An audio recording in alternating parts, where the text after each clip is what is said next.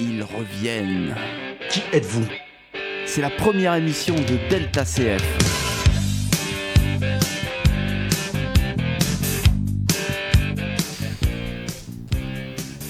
Salut à toutes et à tous, bienvenue sur Delta FM. Donc aujourd'hui, on va parler de plein de sujets autour de cette table. Nous avons Clément, Bonjour. Rémi, Oui, bonjour. Camille, Salut Bertille Salut et Faustine. Salut Donc aujourd'hui, c'est la première émission de Delta CF. Nous allons commencer avec une chronique sur l'environnement avec Clément et Faustine. Je vous laisse la parole.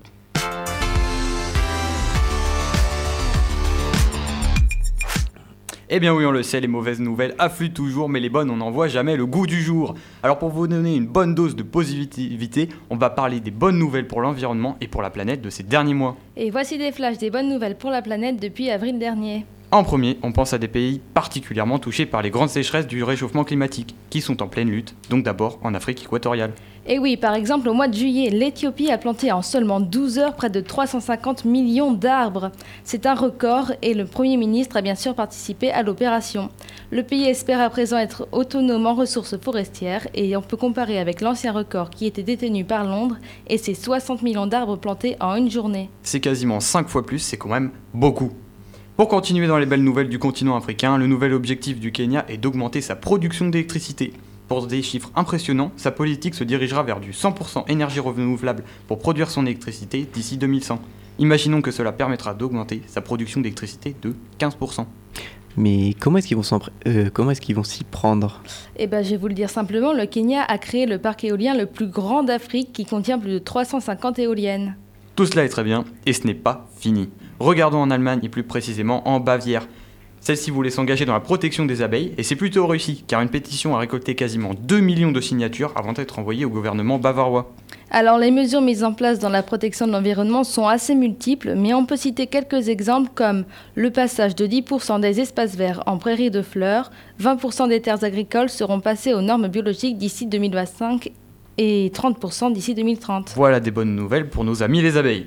On ne sait même pas trop et on va au Royaume-Uni où les zones de protection marine ont été encore élargies et c'est environ 12 000 km qui ont été ajoutés. Imaginons que ça représente 8 fois la superficie de Londres, c'est quand même une grosse superficie par rapport euh, à ces zones protégées et ces zones qui avaient déjà une superficie de 220 000 km eh bien euh, ça les augmente déjà d'un peu plus. Alors le but est de préserver la faune, telle que les hippocampes et les requins pèlerins par exemple. Bientôt la fin des flèches des bonnes nouvelles. Parlons de la Tanzanie qui s'est engagée à ne plus produire, ni importer, ni vendre de sacs plastiques. Et c'est toujours pour protéger la faune et la flore que la Tanzanie rejoint une soixantaine de pays déjà très investis. Et oui, on espère qu'il y en aura de plus en plus.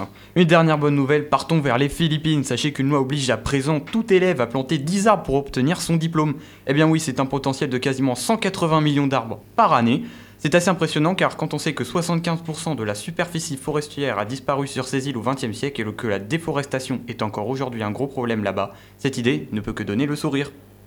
Et oui, donc euh, merci beaucoup à vous deux pour cette merveilleuse chronique euh, qui euh, a ramené beaucoup de bonnes nouvelles et donc qui se fait, qui nous donne le sourire et qui plaît à notre planète.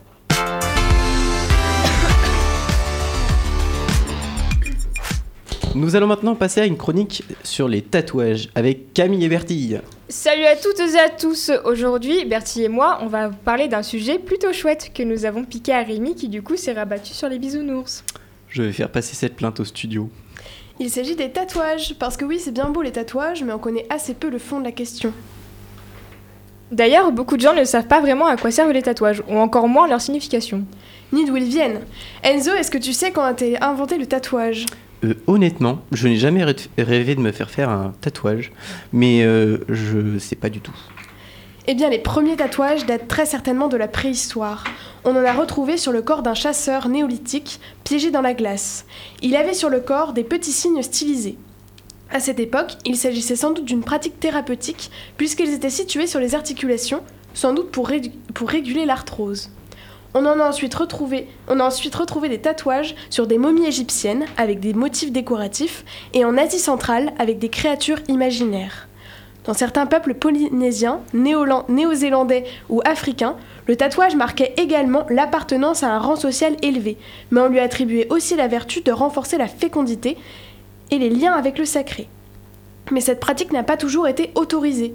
Au Moyen Âge, en Occident, le tatouage a par exemple été totalement interdit par l'Église, qui le considérait comme une marque du démon. Cette interdiction sera vite surpassée par la popularité croissante de cette pratique, surtout importée par les explorateurs qui revenaient tatoués de leur long voyage.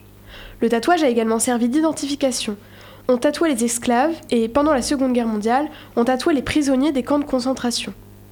Le tatouage se popularise ensuite progressivement avec par exemple l'ouverture de la première boutique de tatoueurs vers la fin du 19e siècle. Aujourd'hui, le tatouage est une pratique qui s'est très largement popularisée. On estime à 7 millions le nombre de personnes tatouées en France. Mais il n'y a pas des zones plus douloureuses que d'autres? Si, bien sûr. Les mains, les pieds ont la peau très fine, donc c'est très douloureux. La colonne vertébrale, c'est pour moi le pire car la douleur est très intense et au vu du nombre de nerfs présents dans cette zone, la douleur se répandra partout dans le corps. Les côtes font aussi très mal vu que les os sont très proches de la peau. Tout ce qui est du niveau du visage est aussi très désagréable car on parle du crâne et donc certes, même si à certains endroits comme derrière l'oreille, derrière l'oreille, pardon, la douleur est moins intense, euh, le bruit quand même, la résonance de l'aiguille reste aussi gênante. Il existe aussi des tatouages réparateurs. Beaucoup de personnes se font tatouer pour masquer une cicatrice ou encore pour faire réapparaître des parties de leur corps. C'est ce que fait en France le tattoo The Taton de The Téton Tattoo Shop, qui est un salon de, euh, de, tatouage dédié à la reconstruction après un cancer du sein. Dans le, monde, dans le monde du tatouage, on peut aussi constater beaucoup de records. Tout d'abord, en 2006, Matthew Whelan a battu le record du monde du plus grand nombre de tatouages réalisés en même temps. 36 tatouages. Oui, ça fait beaucoup. Ensuite, 52 heures et 56 minutes. Oui, oui, c'est bien le temps du plus long tatouage réalisé. Zombie Boy, ensuite, était un homme assez connu pour son nombre de tatouages, le plus grand nombre d'os tatoués. Il en avait 139, parce que oui, notre petit Zombie Boy nous, a, mis fin à ses jours en août 2018. Un homme s'est aussi fait tatouer 267 fois le prénom Lucie en hommage à sa fille. Ça fait beaucoup de Lucie sur le corps. Le record du plus grand nombre de tatouages réalisés en 24 heures est détenu par Diana Lopez, 811 au total. Elle voulait passer la barre des 1000 mais n'a pas réussi. Pour finir, Jack Reynolds a réalisé son tout premier tatouage à l'âge de 104 ans. C'est tout de même beau. C'est tout pour nous. On pense vous en avoir assez, vous avoir assez appris de choses insolites sur les tatouages.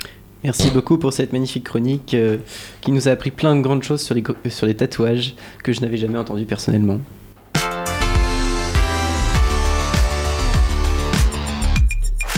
Nous allons maintenant parler des bisounours avec Rémi, n'est-ce pas Rémi? Oui. Hello tout le monde, j'espère que vous allez bien et que la reprise du travail n'a pas été trop dure. En tout cas, pour ma part, ça va super. Pour cette première de Delta CF, pas, j'étais parti sur un sujet passionnant, divertissant et aussi un peu space, mais très artistique et auquel j'accorde un grand respect. Eh bien oui, j'aurais voulu vous parler des tatouages parce que c'est un sujet muy interesante. Mais malheureusement, on m'a pris de court et, du coup, bah j'ai pas pu la faire. Désolé. Mais bon, vous allez voir que le sujet que j'ai choisi est tout aussi bien. Mais, avant que je vous dise de quoi je vais parler, il va y avoir une petite musique et vous allez devoir deviner de quoi il s'agit. Ça marche? Bon, euh, bon, eh bien, c'est parti. Musique, maestro.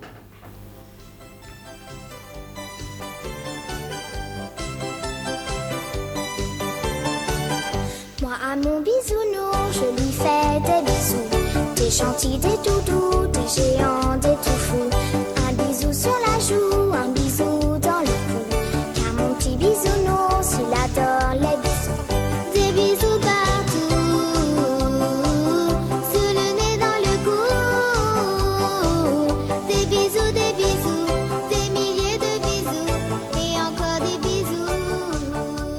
Vous avez sûrement reconnu de, quoi il s'agit, de quel dessin animé il s'agissait. Sauf que, sauf les jeunes qui ne doivent euh, sûrement pas connaître. Eh bien oui, c'est bien les bisounours. Pour ceux qui ne connaissent pas ces petits êtres qui marchent sur deux pattes, je vais vous faire un petit topo sur le sujet. Les bisounours sont à la base une ligne américaine de jouets en peluche vendue dans les années 1980 par l'entreprise Kenner. Ces petits ours multicolores, ont tous un nom, un symbole et un emploi. Eh ben ouais, les bisounours bossent. Pour être honnête, j'étais mort de rire en apprenant ça. Bref, cette ligne de jouets a, a donné lieu à une série de films au grand écran. Le premier s'appelle Les Bisounours et il a été créé en 1985. Le, second- euh, le second s'appelle Les Bisounours 2 et il a été créé en 1986. Ouah, mais quelle originalité Je ne te le fais pas dire, et tu vas voir, pour le nom du troisième, tu vas être surpris, puisqu'il s'appelle Les Bisounours au Pays des Merveilles. Et là, je vous, euh, je vous entends me dire Waouh, mais quelle variante incroyable Et je vous répondrai avec enthousiasme que je, ne, que je suis d'accord avec vous. Bref, ce film est sorti sur grand écran le 7 août 1987 et il a un budget assez. comment dire Assez impressionnant puisqu'il a coûté 50 millions de dollars. Oui, oui, 50 millions de dollars pour le troisième film Bisounours. C'est incroyable, vraiment. Bon, après, je pourrais continuer à parler avec vous de tous les films Bisounours, mais ça risque d'être un peu long. Du coup, je vous propose de passer aux séries Bisounours. Et oui, j'ai dit aux, aux séries, pardon, puisqu'il y en a plusieurs. Pour commencer, 4 séries Bisounours. Enfin, 4 générations. La première génération date d'avant 1980 et on y trouve des personnages comme Grognon, Gros Bisou, Gros Chéri, Gros, gros Copain, Gros Dodo, Gros Farceur, Gros Gâteau, Gros Jojo, Gros Taquin, Gros, euh, gros Vénard aussi. La deuxième génération a été publiée à la télé entre 1980 et 2000. À la différence de la première génération et de, enfin, la différence entre la première génération et la deuxième, ce sont tout simplement les couleurs des bisounours qui ont été changées. Lors de la troisième génération qui date de 2004, il y a l'introduction de nouveaux personnages comme Toulmur ou Sixtoon. Et pour finir avec la quatrième génération qui date de 2013, ce sont tout simplement les noms des bisounours qui ont été changés. Ils ne s'appellent plus en disant gros devant leur nom, mais tout, euh, mais tout. Comme euh, tout bisou, tout curieux, tout gentil, tout ronchon, tout taquin, tout... euh, tout euh, oh, pardon. Tout ronchon, tout câlin, tout taquin, harmonie. Attendez, harmonie ne commence pas du tout partout. Bon, pas grave, on va l'appeler toute harmonie. Tout, euh, tout chanceux, tout dodo, tout beau rêve ou encore tout généreux. Eh bien voilà, je pense que vous- je vous ai assez bien résumé la carrière des bisounours. Mais j'ai encore quand même une dernière petite question à vous poser, vous qui êtes présent à, euh, présent à cette table. Alors voilà, comment diriez-vous bisounours en anglais, par exemple? Bah, je sais pas du tout, moi. Non Vous savez pas? Aucune idée. Vous faites pas d'efforts, vraiment. Eh bien, cela se dit tout simplement Care Bears. Voilà. Bon, voilà. Je pense que je vous ai assez, bien résumé les bisounours et j'espère que euh, j'ai répondu à vos questions absolument inexistantes. Bon, sur ce, je vous souhaite une bonne fin de semaine et je vous fais de gros bisous. Au revoir. Merci beaucoup, euh, Rémi. Après tant d'émotions, nous allons faire une petite pause musicale.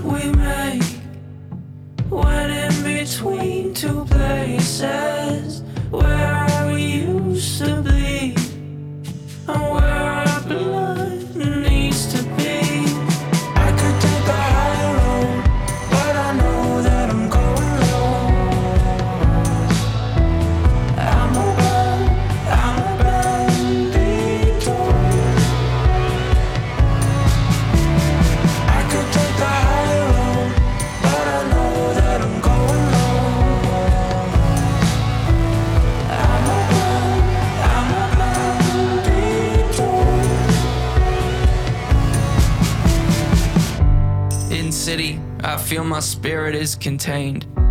Like neon inside the glass, they form my brain. But I recently discovered it's a heatless fire. Like nicknames they give themselves to uninspire. Began with bullet, now add fire to the proof. But I'm still not sure if fear's a rival or close relative to truth. Either way, it helps to hear these words bounce off of you. The softest echo could be enough for me to make it through.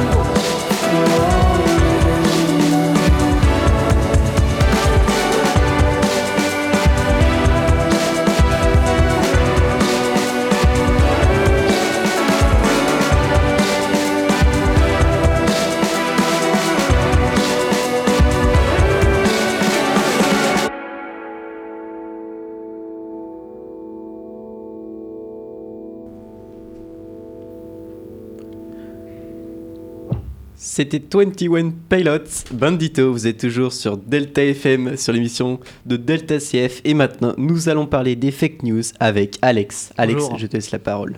Vous avez peut-être vu cette vidéo sur Twitter ou Instagram, un extrait d'une épreuve féminine des mondiaux d'athlétisme au Qatar, où les parties dénudées, euh, les parties dénudées de ces athlètes sont grossièrement cachées par des rectangles noirs.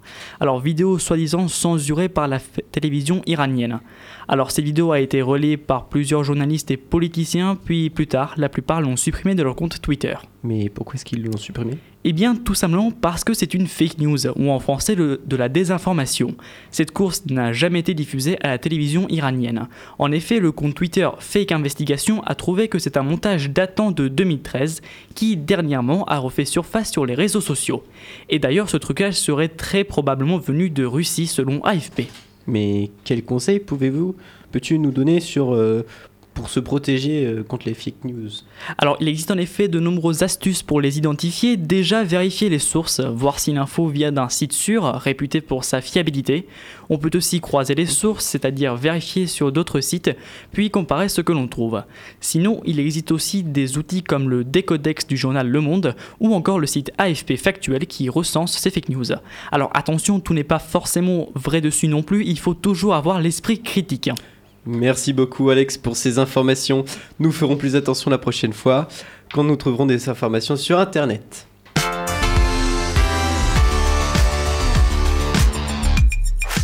Nous allons maintenant parler de la précarité menstruelle avec Emma et Léa. Alors, euh, euh, mais qu'est-ce que c'est que tout ça?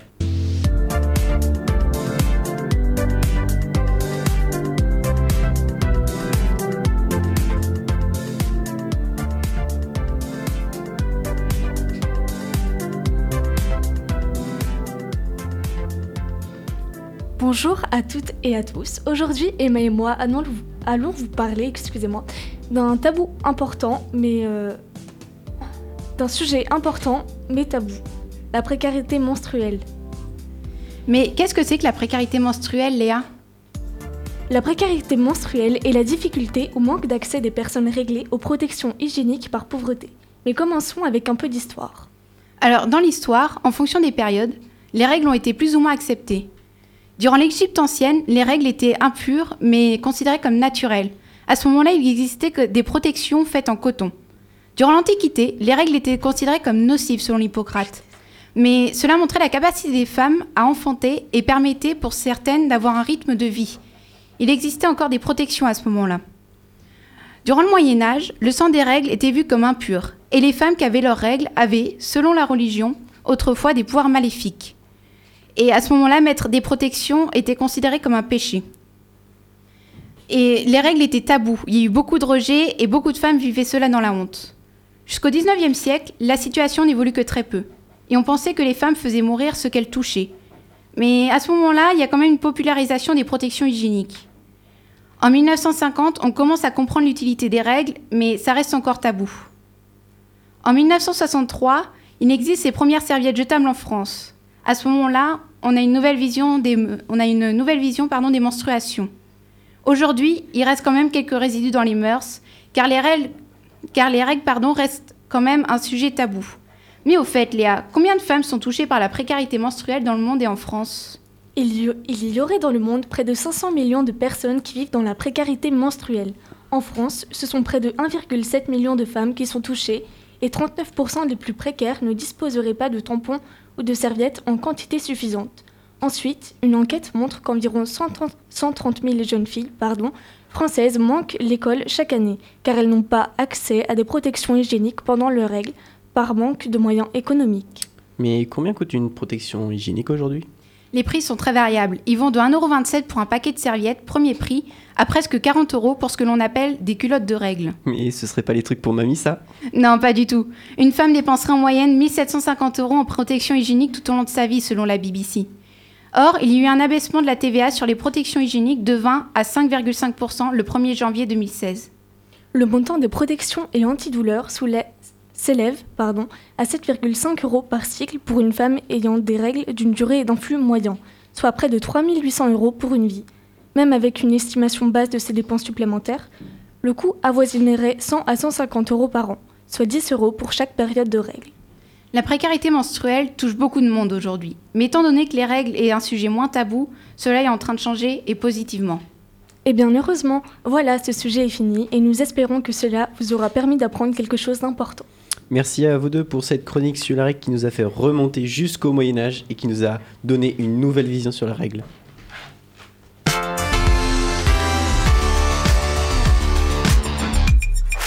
Et maintenant, parlons un peu d'aviation avec James et Mathéo. Je vous laisse la parole. Oui, bonjour à tous nos auditeurs, j'espère que vous allez tous très bien. Nous allons parler, Mathéo et moi, de nombreuses compagnies aériennes qui traversent ou même ont déjà traversé des turbulences économiques. Je sais pas ce que Nous en dire. comptons quatre. Aigle Azur, la compagnie Soleil, Adria Airways, la compagnie slovène Thomas Cook, puis XL Airways. Tout d'abord, commençons avec Aigle Azur. Alors déjà, il faut savoir que Aigle Azur, c'est la deuxième compagnie française après Air France. Elle possédait environ 11 avions, principalement des Airbus A320, et ce n'était pas une si grosse compagnie que ça, car l'essentiel de son activité se faisait principalement entre la liaison France-Algérie. Elle a tenté de se diversifier durant ces deux dernières années, et c'est un peu cela qui a causé sa perte, car ça s'est un peu avéré désastreux d'un point de vue économique. Le 2 septembre, la direction a demandé un redressement judiciaire, et le lendemain, son PDG annonce sa démission. Mais est-ce la fin de Daigle Azur Et oui, malheureusement, c'est la fin de cette compagnie, désormais qui n'a plus d'aile. Maintenant, une compagnie moins connue, Adria Airways, la compagnie nationale de la Slovénie. Elle effectuait des vols réguliers, des vols charter vers 43 destinations dans 23 pays.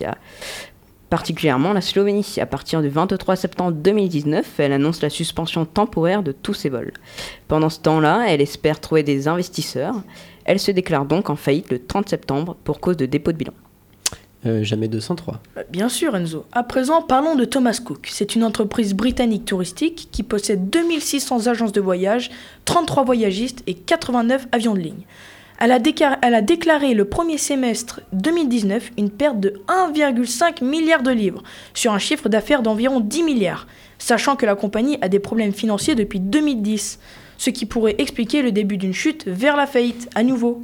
Ça fait beaucoup tout ça. Et oui, mais ce n'est pas fini Enzo. Il y a toujours XL Airways qui ne finira pas mieux que les compagnies précédentes. Nous terminons donc avec XL Airways, une compagnie française basée à l'aéroport de Paris-Charles de Gaulle. En juillet 2018, XL Airways a été élue meilleure compagnie loisir en France lors de la remise des prix des Skytrax World Airline Awards. Et oui, même des très bons prix, euh, que la compagnie proposait des vols Paris-New York à partir de 140 euros. Ce qui peut expliquer sa faillite à cause des prix trop généreux envers ses passagers. À partir du 4 septembre 2019, le tribunal de commerce de Bobigny a placé XL Airways en liquidation judiciaire pour cause de grandes difficultés financières. Merci beaucoup à vous deux euh, pour cette magnifique chronique qui nous a fait voyager.